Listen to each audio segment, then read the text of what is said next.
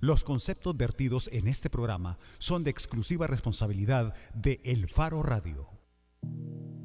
¿Qué tal? Bienvenidos a El Faro Radio, programa 221, 31 de marzo de 2016. Soy Karen Fernández y estoy acompañada de Nelson Rauda, periodista del Faro. Hola Nelson. Hola Karen, aquí estoy feliz de estar haciendo la suplencia de Ricardo Saúl Baquedano Schonenberg cubriendo banca. Cubriendo banca. Pero lo haces bien, no te preocupes. y también está con nosotros Roberto Valencia, también periodista del Faro. Hola Roberto. Hola, muy buenas tardes, Karen. Hey, Nelson, ya que estabas hablando de banca, vos querías que alguien se quedara en la banca en el juego de la selecta. Herbie Carrillo, pero no solo yo, yo creo que más de 6 millones de salvadoreños, pero no nos hizo caso el Primi. Y bueno, yo creo que la casi eliminación que estamos ahorita no es consecuencia de eso, pero pues sí, es, es un factor no te hizo caso a vos, noble miembro de la afición. No, no, no es a mí, es a los seis millones de salvadoreños que no queríamos que jugara ese portero. Bueno, así va la vida en este país. Hoy vamos a estar conversando sobre las medidas especiales que el gobierno de El Salvador ha anunciado, sobre todo medidas enfocadas en centros penales. Vamos a hablar de eso con Roberto Valencia. ¿Qué esperanzas podemos tener de que estas medidas sean realmente efectivas para atender el fenómeno de la violencia causada por pandillas? Y más adelante, en Bajo la Lupa, vamos a platicar con Amparo Marroquín, profesora del Departamento de Comunicación y Cultura de la UCA, y vamos a hablar del abordaje que hacen los medios de comunicación sobre el mismo fenómeno, violencia causada por pandillas. Y en la contraportada vamos a hablar con Nadie, el artista visual acá a cargo de la organización de la exposición Llorarás Only. Si quieren comunicarse con el Faro Radio, recuerden que pueden hacerlo a través de nuestro número en cabina 2209-2887 o nos pueden escribir a través de redes sociales arroba el Faro Radio en Twitter o a la cuenta del Faro en Facebook y en Twitter. Hacemos una pausa, ya regresamos.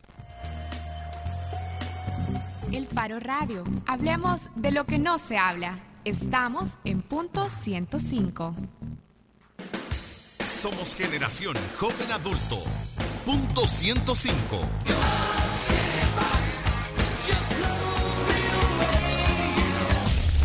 Solo éxitos.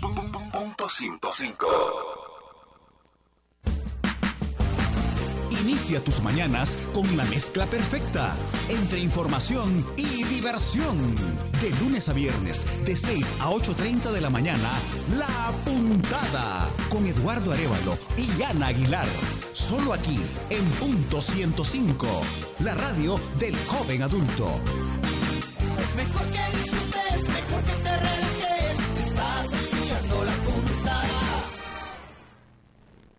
el playlist interminable de los noventas. 2000. Y lo mejor de hoy. Punto 105. Joven adulto. La portada en el Faro Radio. Estamos de regreso en el Faro Radio. Recuerden que si se quieren comunicar con nosotros, está abierto nuestro número de cabina 2209-2887 o nos pueden escribir a través de redes sociales. Antes de irnos a la pausa, decíamos que vamos a hablar particularmente de las medidas especiales que el presidente de la República, los altos cargos del Gabinete de Seguridad y esta mañana ya también en la Comisión de Seguridad de la Asamblea Legislativa se han estado discutiendo. Son medidas especiales para centros penales. Pero Nelson estuvo hoy en la mañana justamente en la Asamblea Legislativa y Nelson, para empezar te quisiera pedir que nos actualices un poco sobre qué es específicamente lo que se está discutiendo y si han habido avances ya esta mañana. Vaya, lo que se está discutiendo es una serie de 10 artículos que son que componen estas medidas especiales, están en la comisión, una sesión extraordinaria de la Comisión de Seguridad Pública y Combate a la Narcoactividad y la idea es eh, hoy por la tarde tener un, dictamen ya favorable y aprobarlo en la sesión plenaria de mañana con dispensa de trámite. ¿En qué consiste? El presidente en cadena nacional de noche ya daba algunas medidas, pero básicamente eh, están hablando de, centros temporales de reclusión, por ejemplo. Eh, establecer centros temporales de reclusión, lo que sea que eso signifique.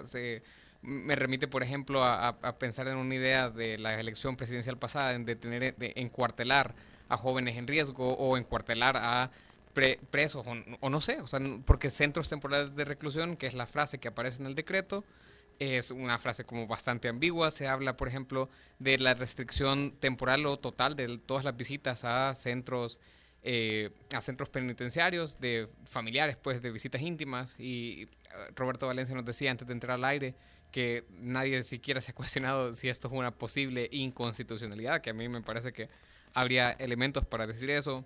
Se habla, por ejemplo, también de la participación obligatoria en actos de índole reeducativa. Eh, que, es una contradicción, pues, o sea, ¿cómo puedes obligar a alguien a reeducarse? Pero eso es una de las medidas que se habla ahí. El, literal F del artículo 2 eh, de esta propuesta dice aprobar otras medidas que sean necesarias para el cumplimiento de la finalidad del presente decreto, que es básicamente una carta blanca para las autoridades de centros penales. Eh, están hablando de corte de tráfico de telecomunicaciones, están hablando de suspensión de traslados de, de de suspensión temporal de audiencias. Eh, con los retrasos que eso le pueda suponer a los procesos penales. Eh, están hablando de, por ejemplo, también restringir o limitar el desplazamiento de privado de libertad a través del encierro, es decir, tenerlos permanentemente encerrados en los siete centros penales en los que se están implementando estas medidas. Entonces, entiendo que hay observaciones y justamente yo vine hace, salí hace una hora de la asamblea y estaban discutiendo el artículo 6 pero como te digo, el presidente de la Comisión de Seguridad decía, eh, el diputado Almendaris decía ayer que quieren sacar esto con dispensa de trámite, que ya lo han discutido suficientemente, aparentemente no, porque tuvieron otra sesión, y lo quieren aprobar ya mañana. Hay discusión a puerta cerrada en la Asamblea Legislativa, pero parece que hay acuerdo entonces en la mayoría de los puntos de las fracciones representadas. Almendaris decía eso, que en el fondo del asunto hay un acuerdo, hay un consenso entre los partidos políticos, pero que están discutiendo detalles que en este caso son detalles bastante importantes porque en la redacción de eso podría darle pie a, a, más libertades o a poderes cuasi absolutos en, en, los directivos de centros penales. Por ejemplo, aquí también se incluye eh, un artículo que habla de la contratación directa de servicios para, eh, para durante el tiempo que dure eso. Entonces, contratación directa todos sabemos que implica eh, falta de transparencia o, o, digamos, podría dar pie a arbitrariedades en la contratación de eh, productos o servicios que se necesiten en centros penales durante la, duración de este proceso de emergencia. Roberto, ¿qué tienen de nuevo o qué te sorprende o ahora que ya Nelson nos daba un poco de detalle, qué te preocupa de esta colección de medidas especiales que está anunciando el gobierno y que ya se están discutiendo en la Asamblea?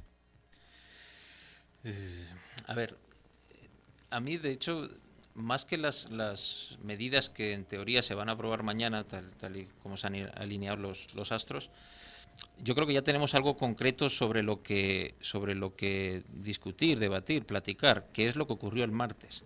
El martes, sin salir del, sistema penitenciario, el Estado, el Gobierno, tomó una medida muy concreta que fue trasladar a líderes, mandos medios, digamos, a los jefes de las clicas ese es el perfil de, el, que, el que se nos vendió.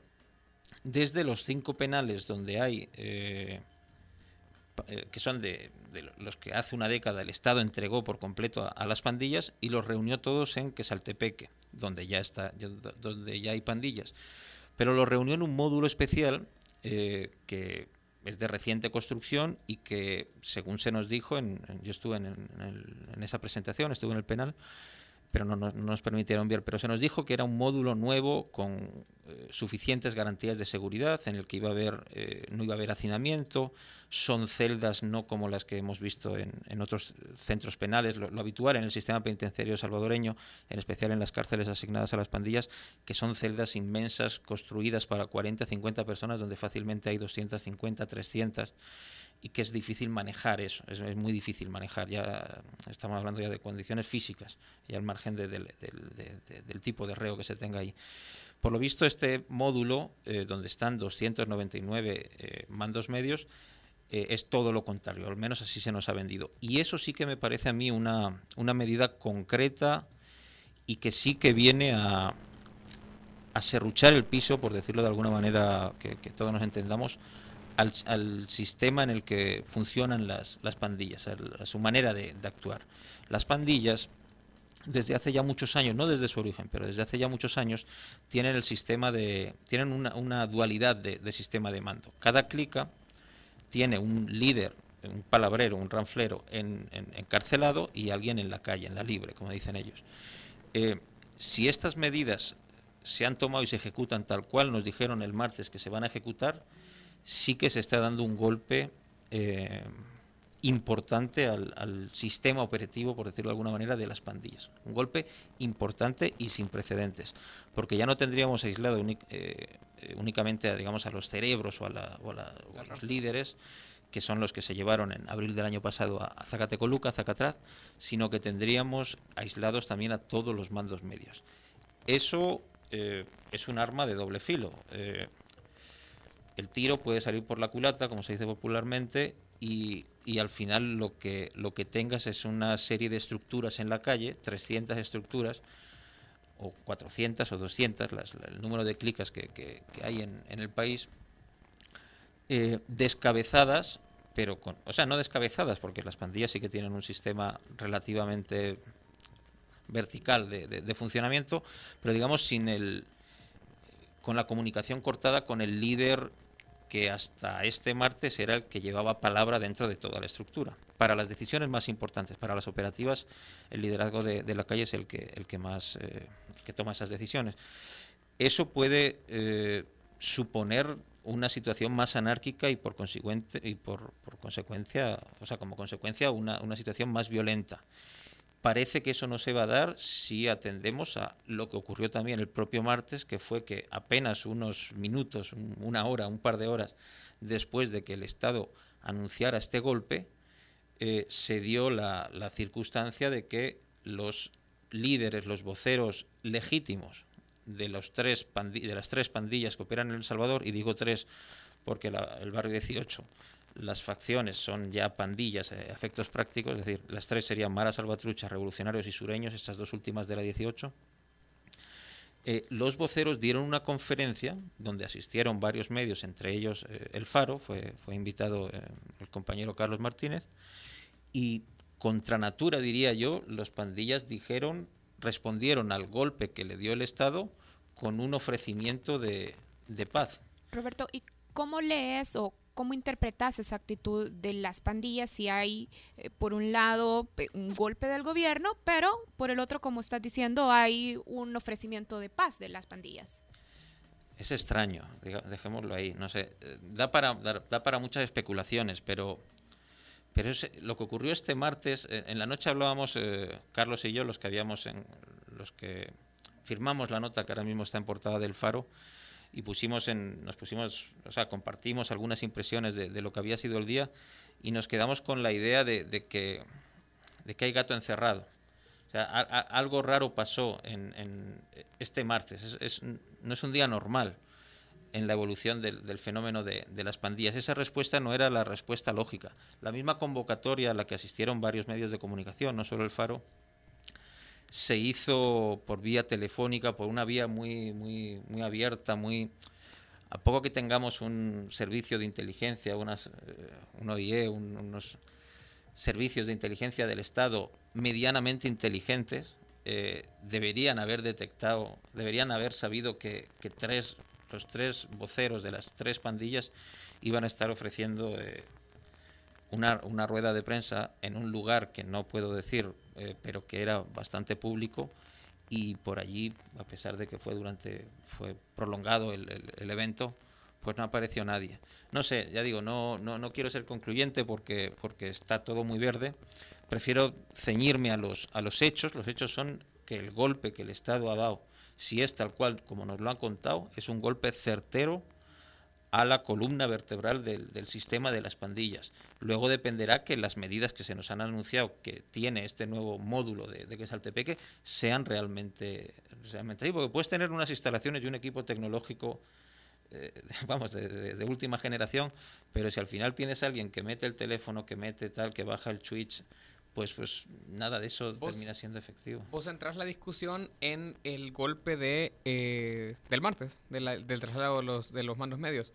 ¿Te parece que eso va a ser lo más efectivo o, o, qué pensás de lo otro cúmulo? Porque lo que el gobierno, o sea, la cadena nacional no habló del traslado de los mandos medios, habló de las de las super medidas extraordinarias que están discutiendo hoy en la Asamblea. Yo me centro en eso porque es lo más concreto que tenemos. No es, ese no es un anuncio de una medida, es una medida ejecutada. El mismo día que, estábamos allí, Yo, por cierto, no, ya había estado, estado varias veces en ese penal antes, pero nunca, nunca había visto, yo creo que en ningún otro lugar, yo manejé la figura en la nota de, de eh, medidas propias de una visita papal y creo que hasta me quedé corto, porque nunca había visto un despliegue tal de, de policías como, como en ese evento. Eh, estaban llegando los buses desde los diferentes lugares en, en ese momento. Yo, claro, no, no, es, no creo que fuera casualidad. No, todo- no, no, un cálculo. ¿no? todo lo hacen para que, para que esté la foto, para que esté la, la imagen de vídeo. Y yo creo que es lo más concreto que tenemos. Hablamos, eh, si quieren, de- del- del, del resto de medidas. De hecho, varias de ellas se anunciaron ahí y de hecho algunas ya están vigentes. El estado de emergencia que permite varios de los puntos que ahora quieren eh, convertir en decreto legislativo ya está vigente a día de hoy. Es decir, desde el martes en estos siete penales no hay, no ha llegado ni una visita, eh, no han llegado familiares, ni esposas, ni hijos, eh, no ha salido nadie, salvo la única excepción que se nos anunció el martes de parte de la Dirección General de Centros Penales fue en una emergencia médica, es decir, alguien que por ni siquiera una consulta, tenía que ser una emergencia médica. Eh, y las visitas, las únicas permitidas eran las de tipo legal, abogados y, y- y poco más, y, y se nos dijo que iba a ser bajo unas medidas de supervisión eh, más intensas que las que con las que se opera en, en otros penales o en, o en otras épocas.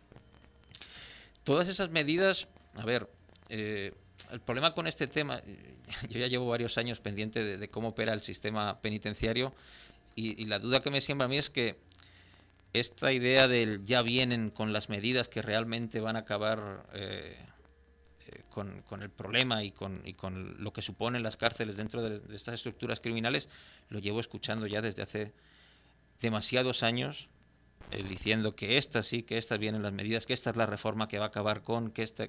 Lo he escuchado tantas veces que, que a, a día de hoy tengo que ser escéptico. Es decir, no... no creo que... O sea, ojalá me equivoque y ojalá mi escepticismo esté, infundado, pero, pero he escuchado demasiadas veces eso de que ya no van a salir más llamadas eh, de tal centro penal o, o- cual. Un punto sí que me parece importante, ya algo, algo mencionabas. Eh, yo creo que algunas de las medidas que, que- que- señalaste al, inicio de, de la conversación tienen serios vicios de, de inconstitucionalidad. Es decir, nos guste o no nos guste, el artículo 27 de la Constitución salvadoreña dice de manera muy explícita que las cárceles tienen una función de rehabilitación.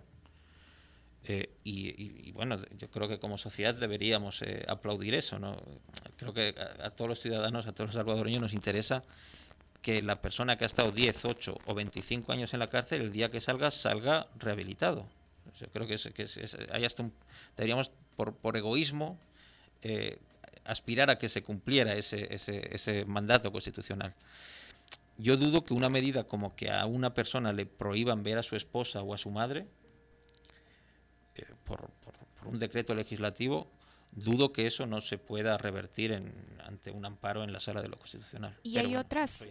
Hay otras medidas, por ejemplo, la participación obligatoria en actividades de índole reeducativa, que era algo que Nelson mencionaba también al principio, y la obligación también de participar en actividades de formación de hábito de trabajo. Roberto, vos que has observado cómo ha evolucionado el fenómeno de la violencia causada por pandillas, ¿crees que estas medidas de tipo más bien punitivo y coercitivo atienden o corrigen el origen real de las pandillas? Es que el problema, a ver, el papel lo aguanta con todo. Incluso con la población de menores de edad, en los centros de, reinserción de, menores de edad, donde tienes una población, primero numéricamente más limitada, en mejores condiciones, etcétera, etcétera. Yo hice un trabajo hace, unos años, eh, llegando muchas y muchas veces a Sendero de Libertad en Hilo Vasco. Allí cuando los niños, o sea, jurídicamente niños, eh, de 16 y 17 años no quieren estudiar y no van a estudiar. O sea, me- siento un tanto tramposo eso de... de- o sea, ¿cómo- Obligatoria, ¿Cómo, ajá. vas a eh, obligar a, a- a que alguien se, se reeduque? O sea, yo, yo entiendo que lo puedes escribir y queda bonito y, y te genera un titular, pero, pero dudo que esas sean las medidas eh, acordes a la realidad salvadoreña, una realidad con falta de... O sea, nuestras cárceles no son las cárceles de, de países que sí que tienen unos sistemas eh, que pueden eh, destinar recursos a, importantes a la rehabilitación, a, a, tener programas de atención individualizada, etcétera, etcétera, etcétera. Nuestra realidad es la que es.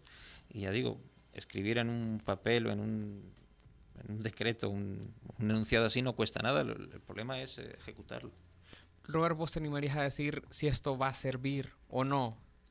Es decir, las medidas están, eh, tanto lo, lo, lo, que ya se hizo, de, de ya decías que puede haber un, un efecto eh, rebote en el, tema, en el tema de los mandos medios o puede que sea una cosa que ya los, los desorganice completamente y sirva para neutralizar. ¿Y en el otro tema? Fíjese, mira, bueno, yo soy pesimista por naturaleza, entonces espero que, que lo que voy a decir sea también parte de, de, mi pesimismo, pero dudo, dudo mucho. Dudo mucho porque es que, a ver, aunque lográramos lo que ahora parece un imposible casi, que es neutralizar las llamadas, o sea, que realmente se le apretara tanto las tuercos a las telefónicas que limpiaran esa de señal esas zonas y no se pudiera hacer aunque tuvieran 30 teléfonos, no se pudiera sacar una llamada de los centros penales.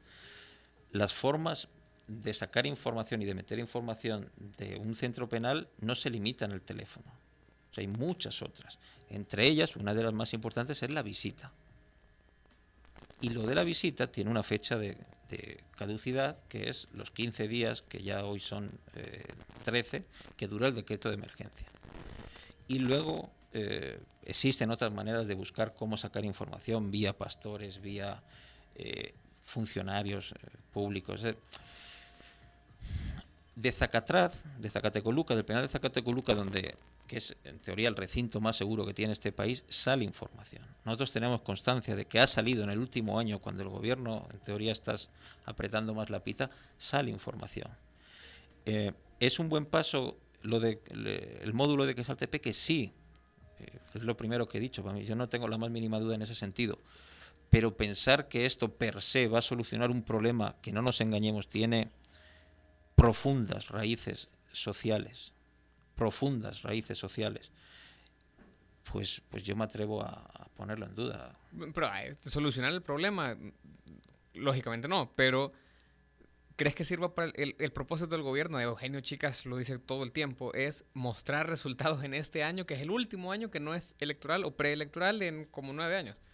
Entonces, para ese efecto podrán servir estas medidas, porque yo me imagino que lo que el gobierno está buscando es eso, o sea, una medida que medio se vea y que le, traiga réditos electorales. A ver, por partes. Yo creo que por, por cómo es la sociedad salvadoreña, una sociedad que aplaude eh, Ayer me escandalizaba yo, no sé si han oído de un caso de un, de un hombre de 27 años que por lo visto se había tomado unas copas, eh, se saltó, iba con su tío, un señor mayor, se saltó un retén en la zona del Salvador del Mundo, lo siguió un carro hasta, hasta arriba, hasta el, hasta el redondel más ferrer, lo ametrallaron y lo mataron. Ese, eso que es lo que ocurre en, en lo que yo cariñosamente llamo el bajo mundo con demasiada frecuencia pero bueno, ahí no es, no es la escalón, no es la escalón.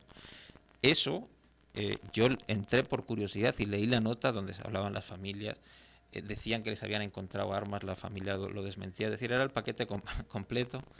Eh, lo que me sorprendió es que incluso en un caso de ese tipo, en el que, no nos engañemos, puede estar expuesto a que le ocurra algo así, o a alguien muy cercano, creo yo que prácticamente la totalidad de los salvadoreños, el grueso de los comentarios que había eh, consecuencia de esa nota eran se lo merecía.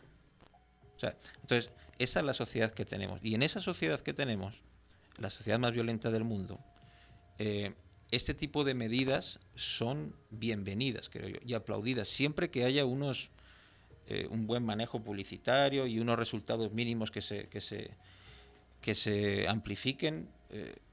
Ten en cuenta que la segunda mitad del año pasado fue muy violenta. O sea, tuvimos un mes de 900. Yo ahora estoy haciendo un trabajo sobre Italia. Italia, que es un país de 60 millones de habitantes, tiene en un año 500 muertos. El Salvador, 6 millones de habitantes, tuvimos en agosto del año pasado 918. Eso es El Salvador. Entonces, aunque este, digamos, aunque la segunda mitad de 2016 esté como ha empezado 2010, eh, como ha empezado los tres primeros meses que llevamos del año, casi que, que por, por, lo mal que estuvimos el año pasado va, va, a haber un descenso. O sea, va a haber un gobierno que va a poder decir hemos bajado un 8%, un 6%, pero hemos bajado desde el infierno. Entonces, eso bien manejado y estas medidas de aparente fuerza y de que no les estamos dejar, no les estamos perdonando nada a los pandilleros y tal, yo creo que dan réditos electorales. Bien, Roberto, te voy a interrumpir ahí porque justo con eso vamos a regresar hablando, cómo al final la validación de este discurso de la opinión pública tiene importantes réditos electorales y se vuelve un discurso muy popular. Y para hablar sobre ese tema vamos a estar aquí acompañados en cabina de Amparo Marroquín, profesora del Departamento de Comunicación y Cultura de la UCA. Hacemos una pausa, ya volvemos en el Faro Radio. El Faro Radio. Hablemos de lo que no se habla. Estamos en punto 105.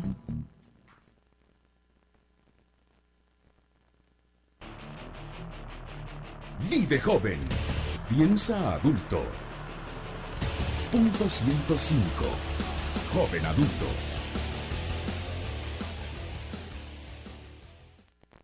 Acompaña todos los martes desde las 7 de la noche a César Barrientos con lo mejor del pop y rock en español en Nación Eñe, solo aquí en punto 105, joven adulto. Vive joven. Piensa adulto. Punto 105.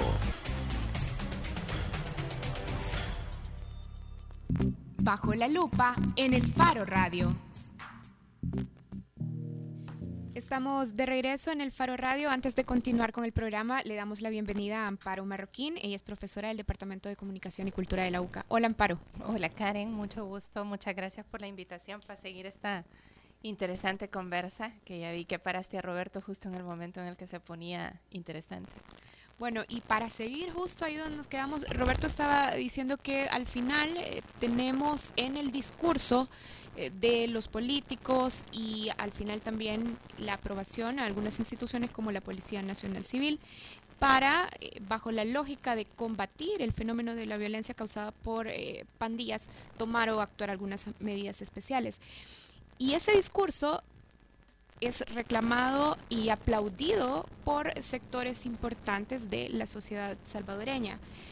Amparo, ¿cuál es el riesgo de que cada vez más eh, se aplauda, por ejemplo, el uso de la fuerza o que se retiren garantías en centros penales, como lo que estábamos hablando al principio del programa? Bueno, yo creo que el riesgo es, eh, ya lo hemos venido discutiendo desde hace mucho, yo diría que simplemente continuar los procesos de polarización y de violencia. Es decir, que eh, yo recuerdo una vez José Luis Sanz decía, todas las medidas que durante los últimos 30 años se han tomado en relación con el tema de pandillas, lo único que han hecho es fortalecer el fenómeno de violencia en el país. Y a mí me parece que el riesgo que corremos es justamente continuar un proceso de fortalecimiento de los, de los distintos fenómenos de violencia en el país. Eh, invisibilizar cosas que están pasando, actores que están, mm, digamos que tienen cierto protagonismo y que además se benefician de esto. Justamente eh, antes de la pausa se hablaba de eh, los políticos como eh, grupos sociales que se benefician de alguna manera de de la manera no solamente como se cubre la violencia, sino de la manera como se este como, como la, la, la población tiene un, un, tipo de actitud en relación con el tema de la violencia. Es decir, eh, yo siempre he querido hacer un estudio así como muy a largo plazo, digamos, pero eh, algo que nosotros notamos cuando empezamos a monitorear medios de comunicación es que cada vez que hay elecciones, sobre todo presidenciales, la cobertura de notas sobre pandillas sube y sube la manera como en la gran mayoría de los medios, eh, ¿verdad? Eh, se, se, se, se, cubre de manera como, como con más detalle morboso, amarillista, ¿no? Entonces, eh, sacas de contexto muchas cosas y eso sube. Y eso ayuda muchas veces a que políticos que ofrecen mano dura, políticos que ofrecen este tipo de medidas que para mí eh, coincido eh, al menos con, con, los puntos que Roberto ha señalado en este momento, ¿verdad? Yo no estoy tan segura que realmente lo que van a hacer es parar el fenómeno, pero sí pueden tener mucho rédito electoral para, para alguna gente, ¿no? Entonces, a mí la impresión que me da es que en el fondo las distintas medidas que vamos tomando son siempre medidas profundamente apresuradas, que el único rédito seguro que tenemos es el electoral y no hay mucha seguridad que realmente logren frenar los procesos de violencia, porque los procesos de violencia lo único que hemos hecho es complejizarlos más y en muchos casos apuntalarlos. Amparo, yo, bueno, cada vez que, que tenemos una discusión de este tipo, eh, yo me pongo a pensar, por ejemplo, en el papel de los medios, y yo no sé si yo soy loco por pensar que se puede tener un enfoque de derechos humanos en la cobertura de violencia en El Salvador. Te lo digo por esto, porque casi que en cada conferencia donde hay temas de seguridad, en gabinete, policía, uno se pone a hablar con los colegas, porque inevitablemente hay que hablar de lo que estamos haciendo.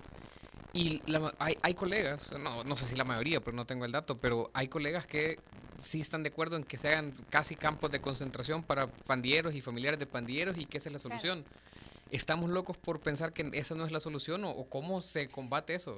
yo creo, otra vez, es que primero diría que no estamos locos, o al menos lo que yo diría es que en este país eh, ya llegó el momento de ensayar todas las locuras que se nos ocurran, porque eh, los abordajes tradicionales, y estoy hablando del, del, abordaje periodístico tradicional, pero también de los abordajes de políticas públicas tradicionales, eh, finalmente no nos han funcionado. O sea, es decir, eh, si uno piensa, llevamos más años en posguerra que en guerra y lo único que hemos logrado es ahora decir que esto que estamos viviendo, esta especie de confrontación social es peor que lo que vivimos durante la guerra, cuando se suponía que lo que estábamos haciendo era saliendo, eh, no sé, hacia un futuro mejor, utópico, lo que querrá, ¿verdad? Pero lo que quiero primero señalar es que todo lo que hemos ensayado no ha funcionado. Hemos sido, como decía una vez en, eh, eh, William Pleites desde PNUD cuando estaba ahí, decía, hemos sido los mejores alumnos del Banco Mundial, los mejores alumnos de eh, toda la comunidad internacional que nos decía, tienen que hacer esto y El Salvador implementaba políticas neoliberales, El Salvador implementaba políticas de tercerización de la economía. Entonces, ya ensayamos todo eso, ya ensayamos todo lo que el guion nos decía. Empecemos a ensayar otras cosas porque no nos está funcionando, ¿verdad?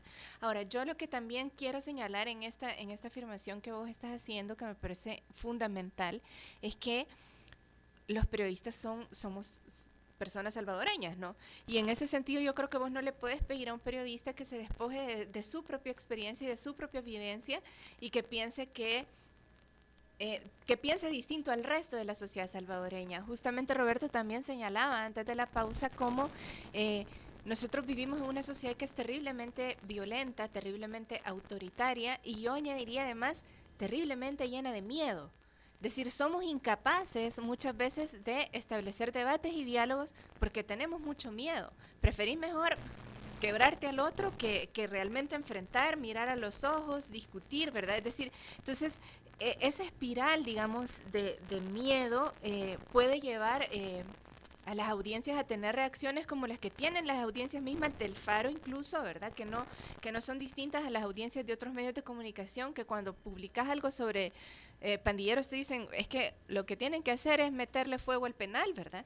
Y ahí que se quemen todos esos desgraciados. Este, entonces, tenés este tipo de reacciones que son profundamente violentas.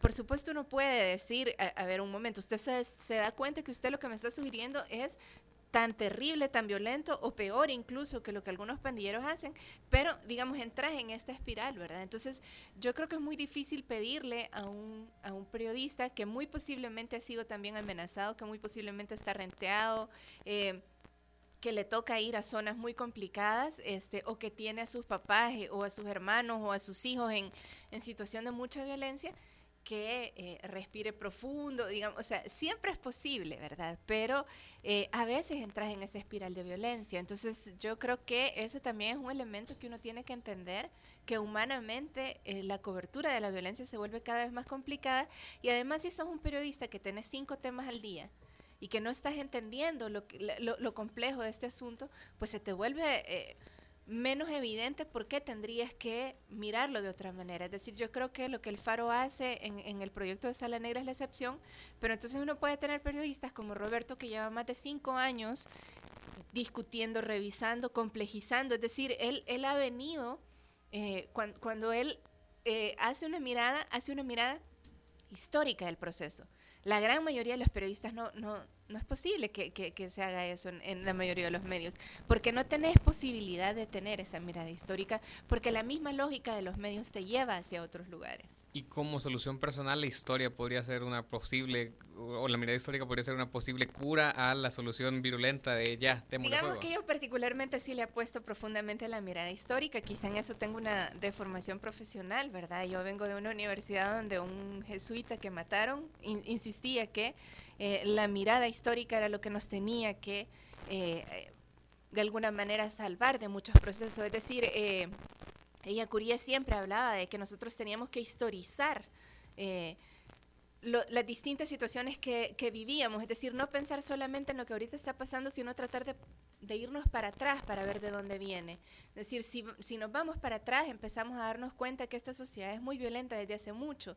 Hay un libro que publicó hace poco eh, un grupo de investigadores, entre los que está Juan Martínez, Adrián Berman y otra gente, y ahí tienen eh, un cuadro que ellos mismos sostienen que las cifras son un poco complicadas, pero son índices de homicidios desde 1912 hasta 2005, creo, 2006.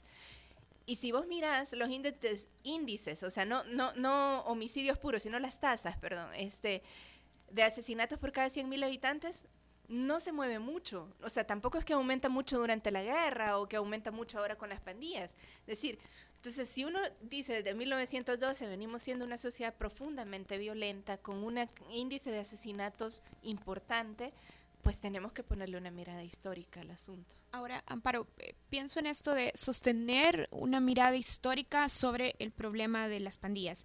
Y ya Amparo decía, esto es difícil para los periodistas que viven en un contexto y que de alguna manera están afectados también por todas las emociones que genera el problema de violencia para las pandillas. Pero también es todavía más difícil para las audiencias entonces romper este esquema de eh, decir, bueno, ojo por ojo. Si es difícil para el periodista, es todavía más difícil construc- esa construcción con las audiencias. Claro. Porque, por ejemplo, en este momento tenemos un, un tweet hablando sobre el programa y dice, bueno, como siempre, defendiendo a las pandillas, dice, un poco en relación al, al tema que ahora estamos discutiendo, justamente un ejemplo de lo que estábamos recibiendo. Vicente Alvarado hablando un poco eh, también sobre el artículo 27 de la Constitución, que ya Roberto mencionaba, dice, bueno, el artículo 27, lo decía Roberto, dice que las cárceles tienen una función de rehabilitación. Vicente Alvarado complementa y dice, bueno, pero la realidad es que es el lugar donde salen doctores en delincuencia y mucho más. Y Juan Jacobo también está participando y dice que una manera real de acompañar a las personas dentro de centros penales sería acompañar con asistencia psicológica, terapéutica, ocupacional y espiritual. Parte de los comentarios que estamos recibiendo a través de redes sociales. Eh, yo quiero hacer una pregunta, Amparo, aprovechando que, que estamos aquí. Em, es sobre la falta, lo que a mi juicio es una falta de autocrítica en el gremio. A mí me tocó para un proyecto en el que estoy ahora, eh, porque yo al país llegué en 2001. eh, la, la década de los 90 no la viví, pero me, Sí. por un trabajo con el que estoy me tocó hacer mucho trabajo de, de meroteca, en la UCA, por cierto. Y, y- y me tocó revisar mucho periódico de, de mediados de, de- de la década de los 90. Sí. Yo llegué a encontrar eh, promoción, o sea, suplementos juveniles en los que se invitaba a los jóvenes a vestirse como pandilleros, por ejemplo. Y, y todo, todo, todavía un discurso. Yo de hecho algo escribí bien cortito, una sí, bitácora que llamaba, eh, yo llamé, la titulé el, combusti- el periodismo, el combustible perfecto para el fenómeno de las pandillas. Y eso, o sea, a mí me pareció cristalino en los 90, pero yo siento que, eso sigue siendo así hoy. Eh, ¿Por qué, sin embargo, dentro del gremio no existe esa concepción? A ver, no es algo que ocurra solo en el gremio periodístico, la clase política, ellos piensan que no son responsables. Uno escucha a los políticos todas las noches en, o todas las mañanas en tanto plató de televisión y no les escucha ni el más mínimo atisbo de autocrítica, quizá alguno estoy generalizando, pero en general eh, no se les escucha el más mínimo atisbo de autocrítica sobre que ellos son corresponsables, si no responsables en- enteros, eh, de la situación que, que tenemos por, por todo lo que han hecho y no han hecho. En el gremio, yo también soy muy crítico con la actitud del gremio, pero siento que ni siquiera en pláticas informales, en pláticas de con una cerveza en la mano, nos gusta mirarnos en el espejo como gremio. No sé si, si, si compartes esa visión, si la matizas, si, la, si crees que, que, que es una sensación mía, pero no tiene ningún asidero. Bueno, yo creo que es una, una sensación que muchas veces tenemos, que sucede en general en todas partes. Creo que lo mismo nos pasa en la academia, que es el espacio donde yo me muevo. Eh, creo que la academia también tiene que hacer una autocrítica importante de la manera como, como, como se ha venido abordando o como no se ha abordado el fenómeno, ¿verdad? Este, yo la verdad es que prefiero más bien hacer autocrítica que hacer crítica de otros sectores. Lo que, lo que yo matizaría es que a mí me parece que eh, yo sí he encontrado políticos o periodistas que en algunos casos eh, te van a aceptar que, que hay que hacer un, un proceso de revisión del, del ejercicio propio pero nunca te lo van a hacer en público. Y sobre todo los políticos. Yo creo que eh, la sociedad salvadoreña sigue siendo una sociedad profundamente performativa, es decir, que lo de que decir de manera pública lo estás diciendo para conseguir otros objetivos, no es simplemente para hacer análisis. Creo que eso es lo menos que sucede. Es decir, encontrar gente que te hace un análisis preguntándose realmente el por qué eh, sin tener una respuesta es lo menos que nosotros vamos a tener en los analistas habituales que tenemos en este país. A mí me parece que eh, los analistas eh, que suelen estar todas las mañanas que además nosotros tenemos esa especie de ritual, ¿no? O sea, en este país, es uno de esos pocos países donde todas las mañanas todos nuestros canales de televisión local están llenos de analistas, pero me parece que más bien responden justamente ya a una cuestión más performativa que a un a un análisis real. Eh, creo que siempre hay gente muy honesta en este sentido, pero me parece que eh, muchas veces lo que vamos a tener ahí es eh, justamente una, una respuesta performativa a las agendas político-electorales, muchas veces.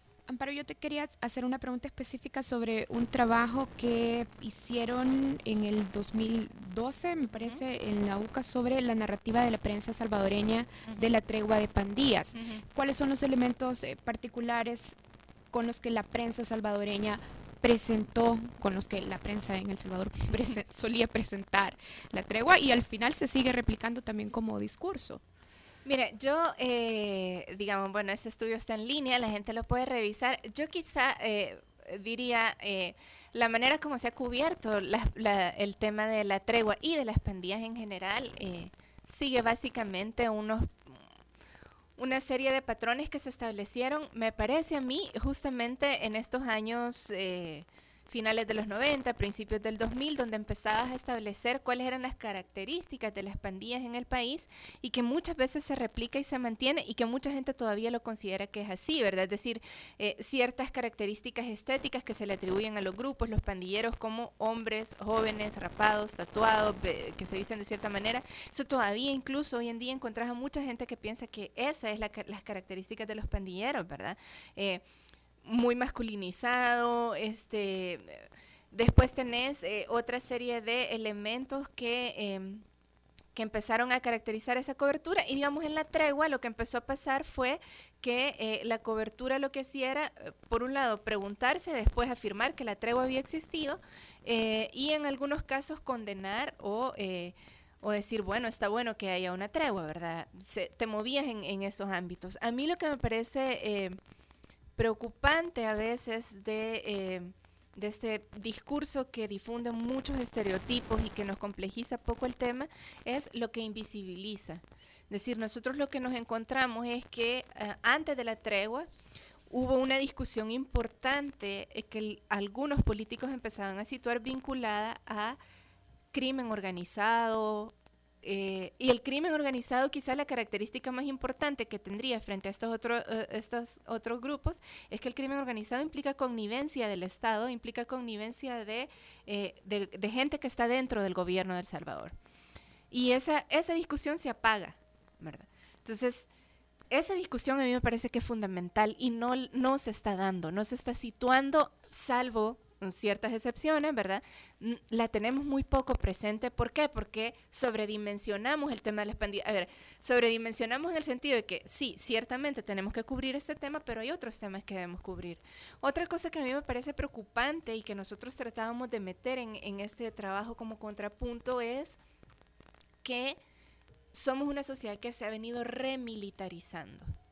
Y eso lo vemos divino. O sea, estoy hablando de los salvadoreños en general y no de, mi persona, ¿verdad? Nos parece maravilloso que hayan militares en cada esquina. Nos parece maravilloso y sin embargo estamos cada vez teniendo denuncias de ya no solamente del Faro, sino de muchos medios señalando que hay ejecuciones sumarias, que hay procedimientos extrajudiciales, que eh, ¿por qué? Porque otra vez la violencia lo único que está haciendo es engendrando más violencia. Parece que se nos olvidó todas esas historias que tuvimos durante la guerra de la policía de Hacienda, de distintos grupos armados que de nuevo se les iba la mano.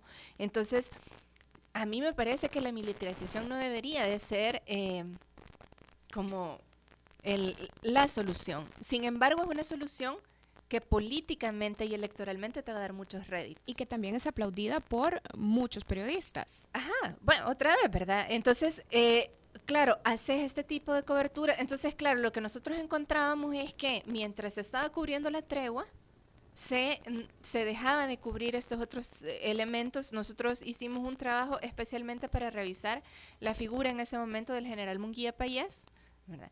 Que de alguna manera parecía volverse una figura casi presidenciable, ¿verdad? Y al- algunas veces, en, en algunas pláticas, sobre todo de pasillo, la gran pregunta era si la tregua tenía que ver con eso, ¿verdad? Si, si era parte de una estrategia de él para decir, acá está, esta era la solución a la violencia. Entonces, digamos, a mí me, lo, lo- lo que me preocupa de la manera como cubrimos el, el tema de las pandillas, más allá de los estereotipos, son justamente estas, eh, estos elementos que se encubren, no, no, no que se encubren, que se invisibilizan en la cobertura. Bien, perfecto. Bueno, Amparo, muchísimas gracias por habernos acompañado hoy y por supuesto que hemos tomado nota de cuáles son los claves y cuáles son los puntos que se tienen que seguir discutiendo para desarrollar abordajes más adecuados desde la prensa del fenómeno de las pandillas y la violencia. Bueno, gracias Amparo. No, muchas gracias a ustedes, un gusto conversar siempre. Y gracias a Roberto también que nos acompañó hoy en el programa. Gracias, Karen. Gracias, Nelson. Hacemos una pausa, ya regresamos en el Faro Radio. El Faro Radio. Hablemos de lo que no se habla. Estamos en punto 105.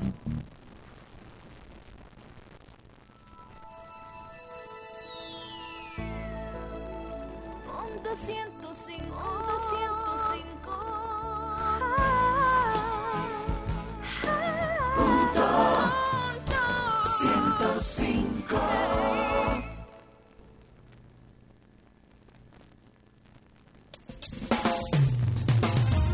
Porque todos estamos hechos de canciones y vibraciones. No te pierdas todos los viernes, desde las 7 de la noche, Hechos de Música, con Carlos Galicia.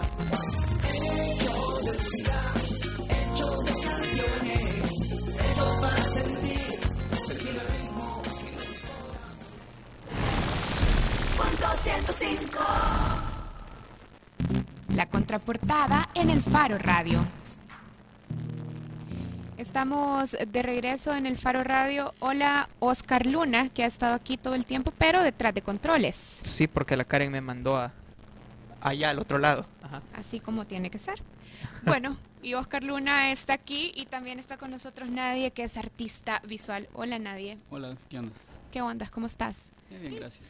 Bueno, Nadie, nos venís a hablar de Llorarás Only, Sí. que es una exposición de arte visual. Contemporáneo, actual, de hoy. Ok. Sí. Ah, ya sé dónde sacó Nacho ese- esa expresión. Mira, eh, para empezar, ¿por qué Llorarás Only?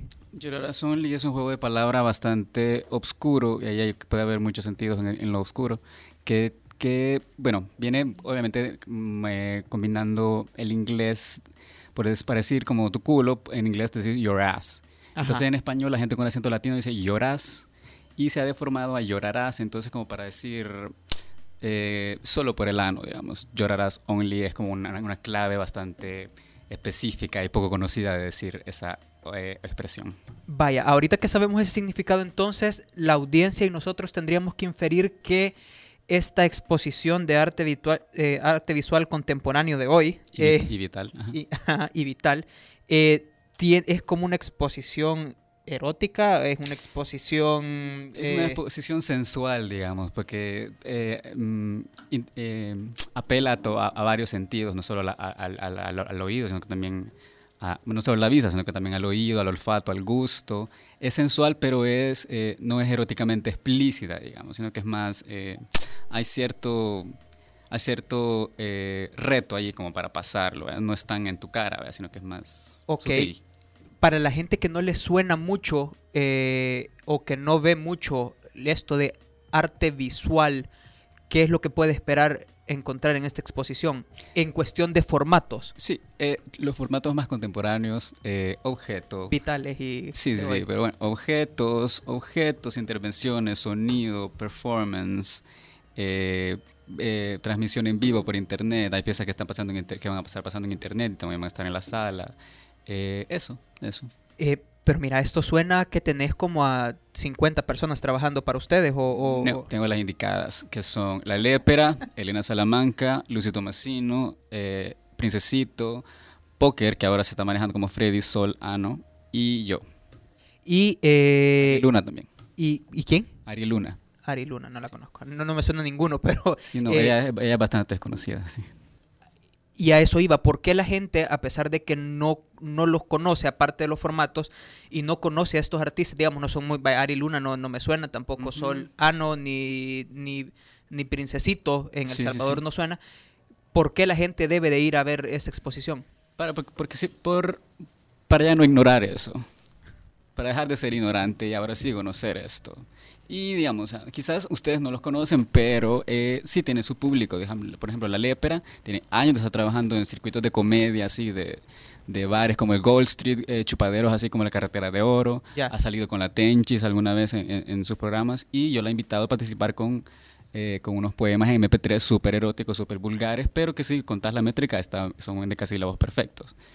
Entonces, o sea, quizás no, no están dentro de, dentro de la escena de artistas contemporáneos que se oyen, pero sí son personas que ten- tienen una producción eh, artística eh, y que pues yo les quiero reunir aquí en este espacio del Centro Cultural de España donde va a ser el, el evento. Eso te iba a decir, eh, lugar, hora, fecha. Lugar, Centro Cultural de España, hora 6.30 de la tarde en la inauguración que va a ser el jueves 7 de abril. Sí, La inauguración, o sea, esto va del 7 de abril hasta el- 27 de abril. y siempre va a estar, o sea, Sí. va a estar corriendo todo lo que corra o todo lo que pase el día de la inauguración. Sí, sí, sí, sí, sí, claro. Todas las piezas van a estar todo, todo el mes. Ok, Karen, ¿tenés alguna pregunta? Para nadie no. Para nadie no. Ok, gracias. ¿Y vos, Nelson Rauda? No, solo la invitación para dejar de ser ignorante. Vaya. Sí, muy bien. Es, es muy bueno dejar de ser, dejar de ser ignorante. no, yo sé sí, que sí, dejar sí, de ser ignorantes es Claro. perfecto. Eh, Karen, vos sí no teníamos una petición. Sí, una petición para invitarlos. Es más, les quiero contar sobre la jornada. Se está llevando a cabo la primera jornada sobre las experiencias en centros penales, que incluye experiencias de comunicación, arte, educación y derecho. Y hoy en la noche, de hecho, hay una proyección de cine. Es el documental Filosofía en la prisión, que de hecho se ganó el premio de mejor documental en la edición número 60 de la Semana Internacional de Cine de Valladolid. Valladolid, lo dije bien. Valladolid, sí. Entonces les cuento rápidamente de qué va el documental. Repito, se llama Filosofía en la prisión. Durante 11, semana- en, durante 11 semanas, en una prisión cercana a Barcelona, siete internos y siete estudiantes de Derecho participan en una sesión de dos horas de diálogo socrático que empieza con filosofía, pero que rápidamente gira hacia las experiencias vitales de los internos. Así es que la proyección es hoy, jueves 31 a las 5.30 de la tarde en el auditorio ICAS de la UCA y la entrada es gratis. Antes de irnos, nadie, vos sos artista visual también, esto se, y se me fue. ¿Por qué no estás participando y solo organizando? Estoy participando. ¿Estás participando? Sí. Ah, es que no te mencionaste en los participantes, pensé Ah, que solo sí, estabas organizando. siempre uno se olvida contarse a uno mismo cuando Sí. está haciendo un equipo. ¿Qué sí. es tu pieza? Hay varias. eh, hay varias. Vaya, es que no quieren decir qué piezas son Sí, porque sí, quieren porque mantenerlo en sorpresa, me dijeron. Spoiler, spoiler alert. No, no, no, spoiler free. Vaya, eh, entonces nos vamos. Ya nos vamos. Mañana, viernes 1 de abril, Ajá. hay un super concierto. Luna está anotadísimo o no. Ah, claro, yo estoy eh, esperando ir al concierto de Natalia Lafourcade. De hecho, con eso nos vamos a despedir. Eh, saludos a Malu, que ayer unos bastardos le robaron su cartera a punta de pistola y le robaron su entrada a Natalia Lafourcade. Eh, así que, Malu, lo siento. Ahí estamos viendo cómo se hace la cabuda. Y nos vamos con. ¿Qué? Nos vamos despidiendo a Nelson Me Rauda. parece una expresión un poco de la violencia del periodismo lo que está Invisa- invisibilizarlo. No, también. Ah, no, invisibiliza, no, no me importa. Este, nos vamos con Casa Natalia Lafourcade. Nos escuchamos Adiós, martes. Adiós. Adiós. Adiós. Adiós.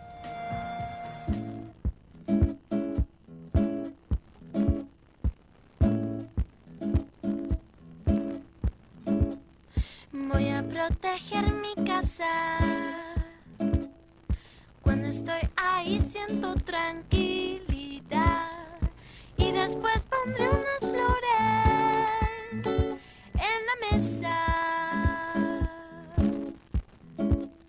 Voy a cocinar un postre.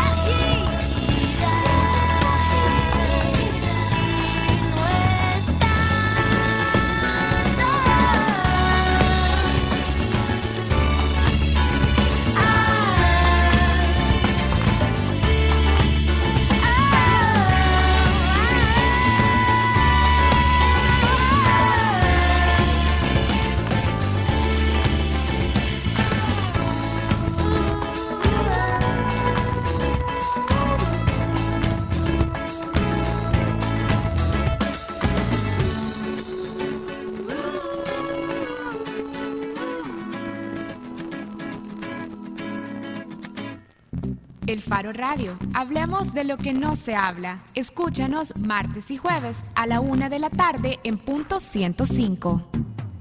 Los conceptos vertidos en este programa fueron de exclusiva responsabilidad de El Faro Radio.